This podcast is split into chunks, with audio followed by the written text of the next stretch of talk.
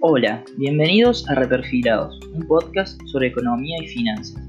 Me llamo Nicolás Orequia y en este espacio vamos a estar compartiendo ideas, noticias y consejos para que puedas manejar mejor tu economía y la de tu emprendimiento. Búscame en Instagram como arroba reperfilados, donde voy a subir material relacionado y escúchame todos los lunes por Spotify. Hola, ¿cómo están? Bienvenidos todos a este nuevo episodio de Reperfilados, un podcast sobre economía y finanzas. El capítulo pasado hablamos un poco sobre la inflación, un poco explicamos qué era, cómo se calculaba, qué, qué significaba para el ciudadano de pie. Hoy vamos a hablar un poco de otro índice del cual se escucha mucho, pero del cual tampoco sabemos bien cómo influye en nuestra vida cotidiana o qué, qué mide. Estamos hablando de el riesgo país. Así que hoy vamos a hablar un poco qué es el riesgo país, cómo se mide y qué es lo que indica y cómo nos afecta a nosotros. En principio el riesgo país se define como el riesgo inherente a invertir en un país en contraste con otros. Es decir, si por ejemplo vos tenés una empresa y querés invertir en un país, querés entrar en un negocio en un país, como por ejemplo, no sé, Angola, vas a ver, bueno, a ver, ¿cuál es el riesgo inherente de invertir en Angola? En comparación con eh, otros países. Entonces ahí va a empezar a ver, bueno, cuáles son las leyes económicas en Angola, cuál es la situación económica y sociocultural de la gente en Angola. Si por ejemplo Angola está en guerra civil, claramente el riesgo de invertir va a ser mucho más grande que invertir en un país que no esté en guerra civil o que tenga un sistema político mucho más estable, ¿no? Tampoco hace falta que nos vayamos al extremo de una guerra, también tiene que ver con cuestiones impositivas, o que de repente el Estado esté facultado para hacer ciertas cosas que en, otro país por ahí puede no estar facultado para hacerlas. Por ejemplo, no sé, facilidades que tenga un país para expropiar en función a otras. Ahora que está en Argentina de nuevo de moda el tema de la expropiación, si hay un gobierno en un país que tiene fama de expropiar empresas privadas por cuestiones de soberanía nacional o cualquier excusa que pongan, si ellos ven que el, Estado de este país lo puede hacer de forma fácil, naturalmente va a ser mucho más riesgoso invertir en ese país que invertir en otro país que no tenga una historia de expropiaciones tan marcada, ¿no? Entonces, este riesgo país, este riesgo de invertir en el país, yo como agente inversor lo voy a tener en cuenta a la hora de calcular la rentabilidad que yo voy a esperar de esta inversión, ¿no? Ya sea una inversión productiva o sea una inversión de crédito al Estado que se trate. Y acá es cuando la cosa se pone más interesante. Porque este riesgo país en realidad al tener cuestiones políticas más que nada y, económicas del país en sí, en el fondo es muy subjetivo y cada inversor va a privilegiar ciertas cosas. Y acá cuando ustedes me dicen, che, Nico, no, pero yo en el noticiero cuando veo que hablan de riesgo país, hablan de un número exacto. Bueno, ese número exacto que es una de las formas más conocidas de medir el riesgo país, en realidad es un índice que se llama EMBI. E-M-B-I es una sigla en inglés que es Emerging Market Bond Index, traducido al español como índice de bonos de mercados emergentes. Es un índice que publica el JP Morgan y lo que hace en realidad es calcular cuál es el plus de riesgo tiene un bono de un país con respecto a una tasa libre de riesgo. No entendiste nada, ya sé, pero bancame acá. Esta es la definición de el ENVI, el riesgo país que conocemos nosotros porque lo vemos en los noticieros y en los diarios. Ahora vamos a ver un poco qué significa y cómo nos afecta a nosotros. El tema es así. Cuando un país necesita crédito, porque tiene que hacer una obra por la razón que sea, generalmente no va a un banco como vamos nosotros simples mortales, a veces sí, va a instituciones financieras especializadas, pero generalmente lo que hace un país es emitir un título de deuda que se llama bono. ¿Qué es un bono? Es la deuda de un país. Es como si emitieran un pagaré y te dan ese pagaré y te dicen, mira, eh, préstame 100 y yo de acá 5 años te voy a devolver 150 en un plazo, en, en, una forma de pago especificada, te voy a pagar intereses cada tanto, etcétera, etcétera, etcétera. El Estado emite muchos de esos bonos y los coloca a instituciones financieras, a fondos de inversión internacionales que después eso lo venden o lo mantienen hasta el vencimiento y genera que cualquiera de nosotros podamos comprar esos títulos.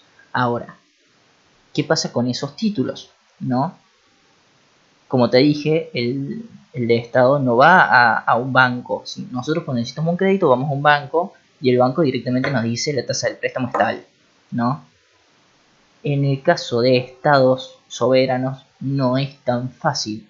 En realidad la tasa de interés de ese crédito va a depender de ciertas cuestiones.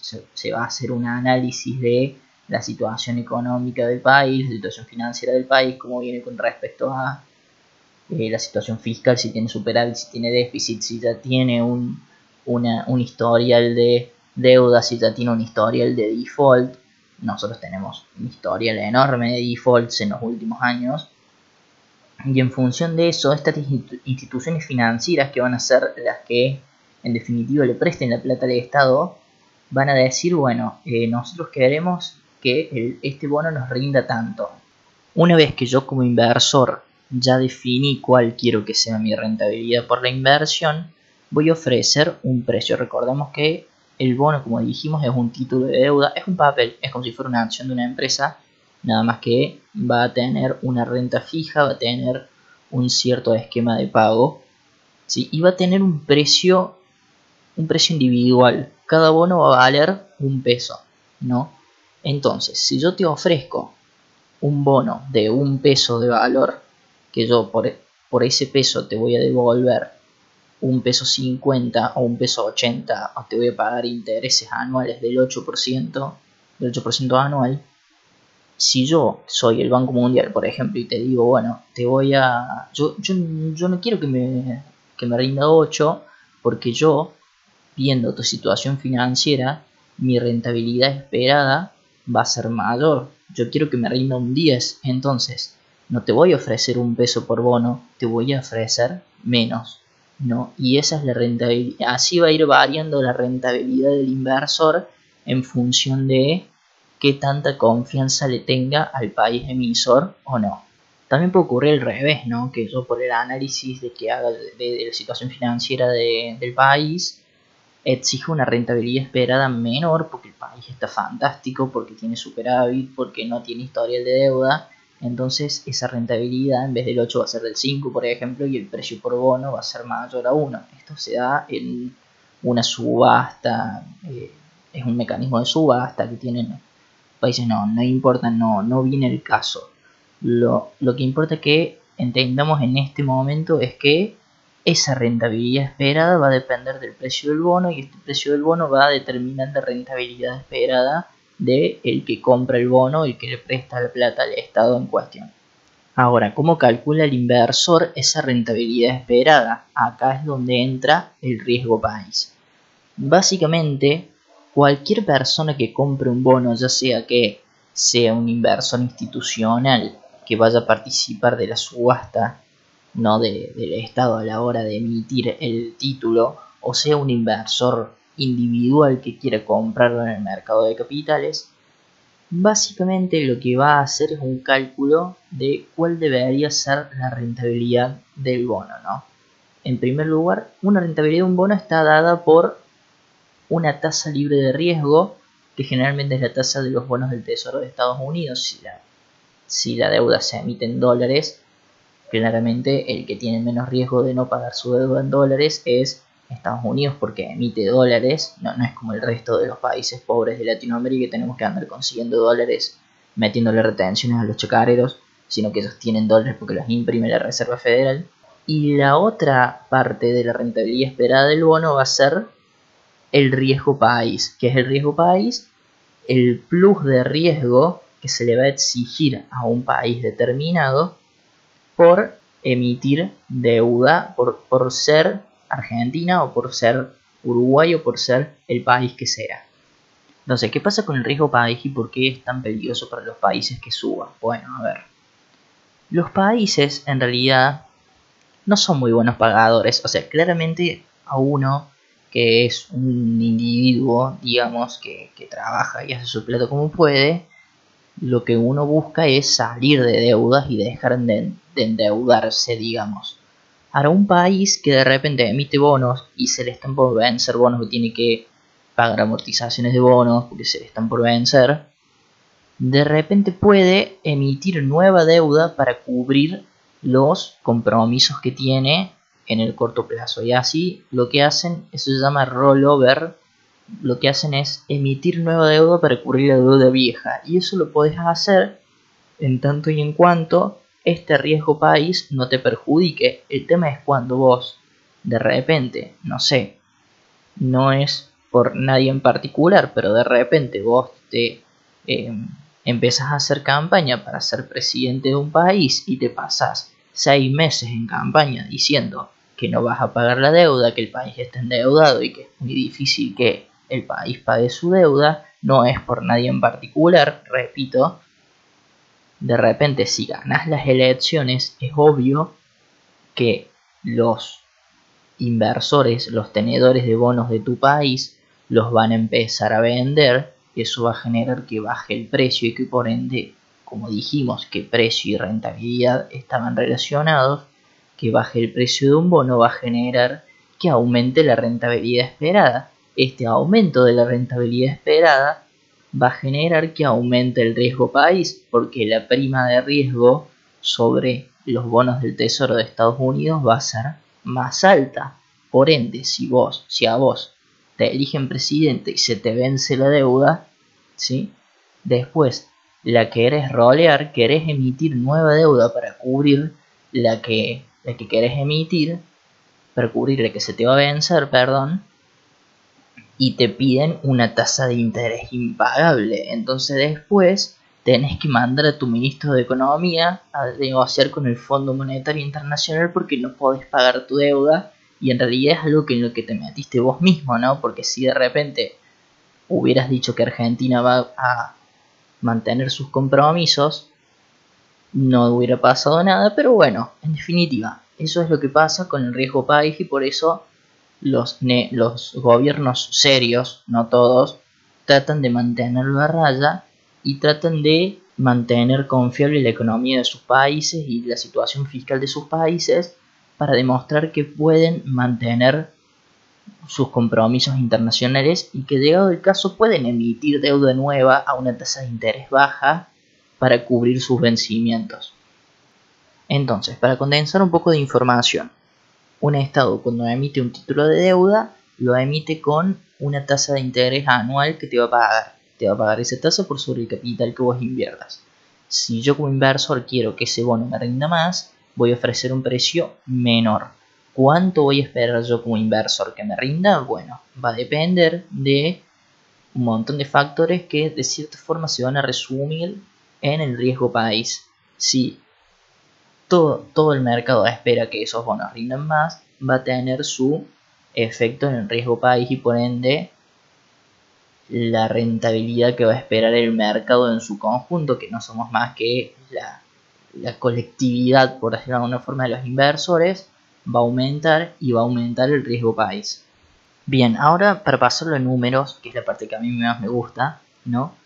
Entonces, nosotros cuando vemos en el noticiero o en el diario el riesgo país es tanto, lo que hacen es cada 100 puntos de riesgo país le suman un punto porcentual a la rentabilidad esperada del bono. O sea que si yo tengo un riesgo país de 1000, el plus de riesgo que voy a pagar yo por ser el país X, por endeudarme, va a ser del 10% sobre la tasa libre de riesgo. Entonces, a ver, yo estoy grabando esto el día sábado 4 de julio de 2020. Al día, obviamente el día viernes, porque hoy no se calcula el riesgo país, el riesgo país de la Argentina es de 2.544. O sea que yo si eh, el gobierno argentino tiene que emitir un bono hoy, lo que se va a hacer es sumarle a la tasa de los bonos del Tesoro norteamericano que están entre el 1 y el 2%, creo que más bajas,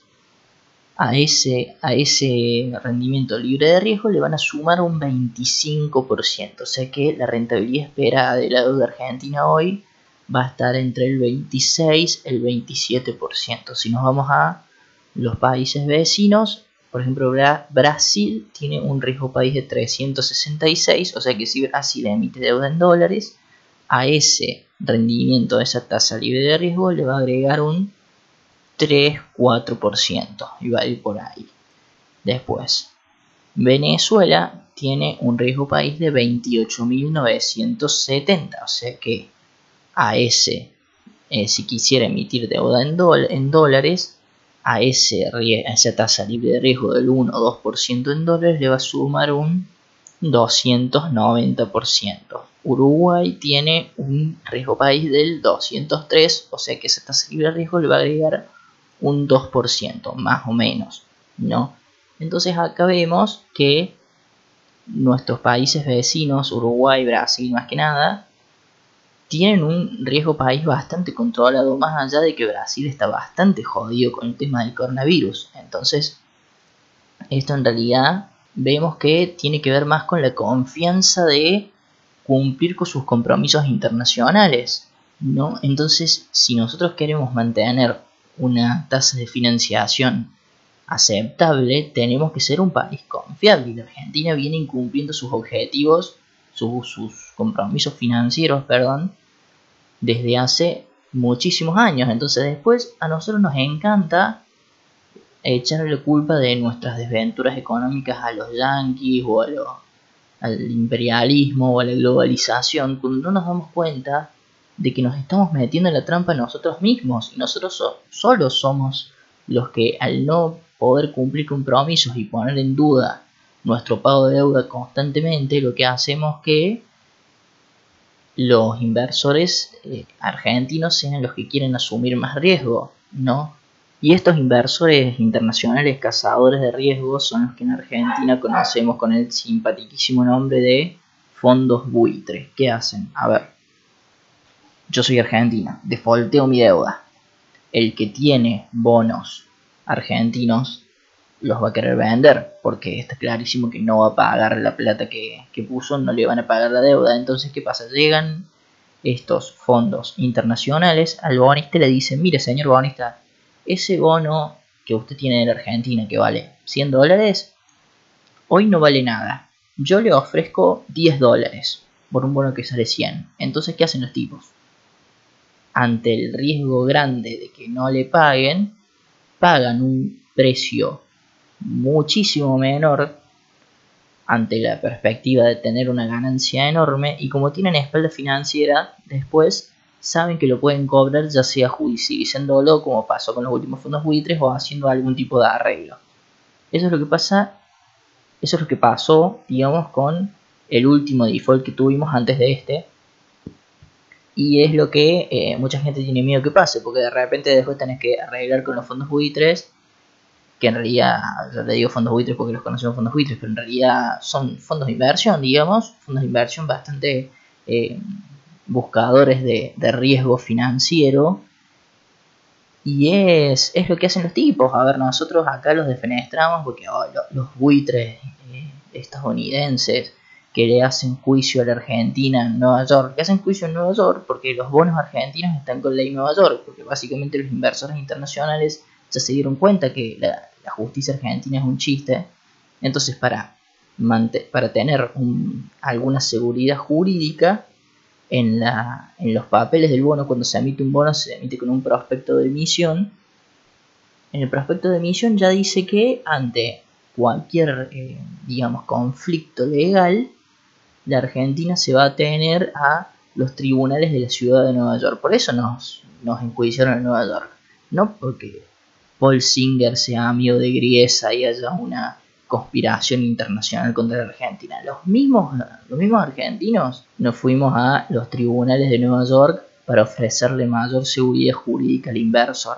Entonces, un poco para ir cerrando el episodio y para que nos veamos algo bueno, ya aprendimos lo que es el riesgo país, es el plus de riesgo que va a tener la deuda argentina sobre eh, la deuda libre de riesgo que generalmente es la deuda estadounidense. Volvemos a lo mismo que hablamos el episodio pasado. ¿Qué necesitamos puntualmente para evitar que la Argentina se, endeude a tasas impagables? Bueno, tener una economía seria, tener números serios, eh, tener un nivel de niveles, números fiscales aceptables que tiendan al superávit. No te digo que ganemos plata, pero por lo menos intentar que los gastos públicos se puedan financiar con impuestos, no tratar de bajar un poco el gasto público, que, el, Estado deje de, de, ser tan grande y se pueda financiar de una forma más sustentable y sobre todo ser confiable y cumplir con los compromisos internacionales, ¿no?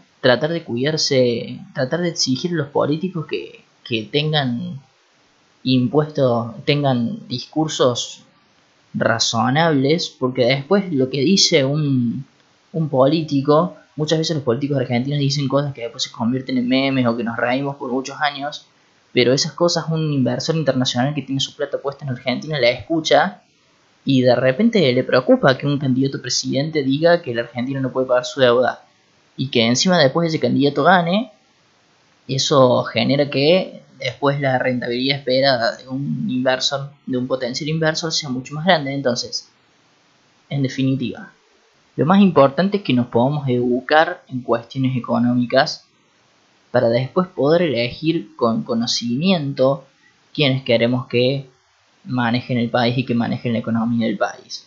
Así que bueno, poco para yendo, empezando a concluir este episodio, les agradezco mucho que hayan escuchado, que, hayan escuchado reperfilados. Si quieren, si les interesa el tema y quieren ahondar un poquito más, eh, averiguan en internet, internet hay un montón de fuentes sobre qué es el riesgo país, sobre cómo evaluar un bono, cualquier cosa que necesiten me, preguntan por Instagram.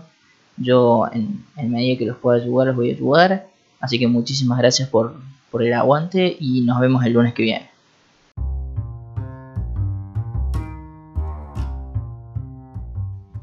Esto fue Reperfilados, un podcast sobre economía y finanzas.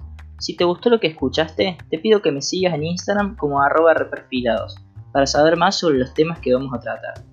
También te agradecería que me compartas tus opiniones sobre el programa y si te gustaría que hablemos de algún tema en particular. Muchas gracias por el aguante y nos vemos el lunes que viene.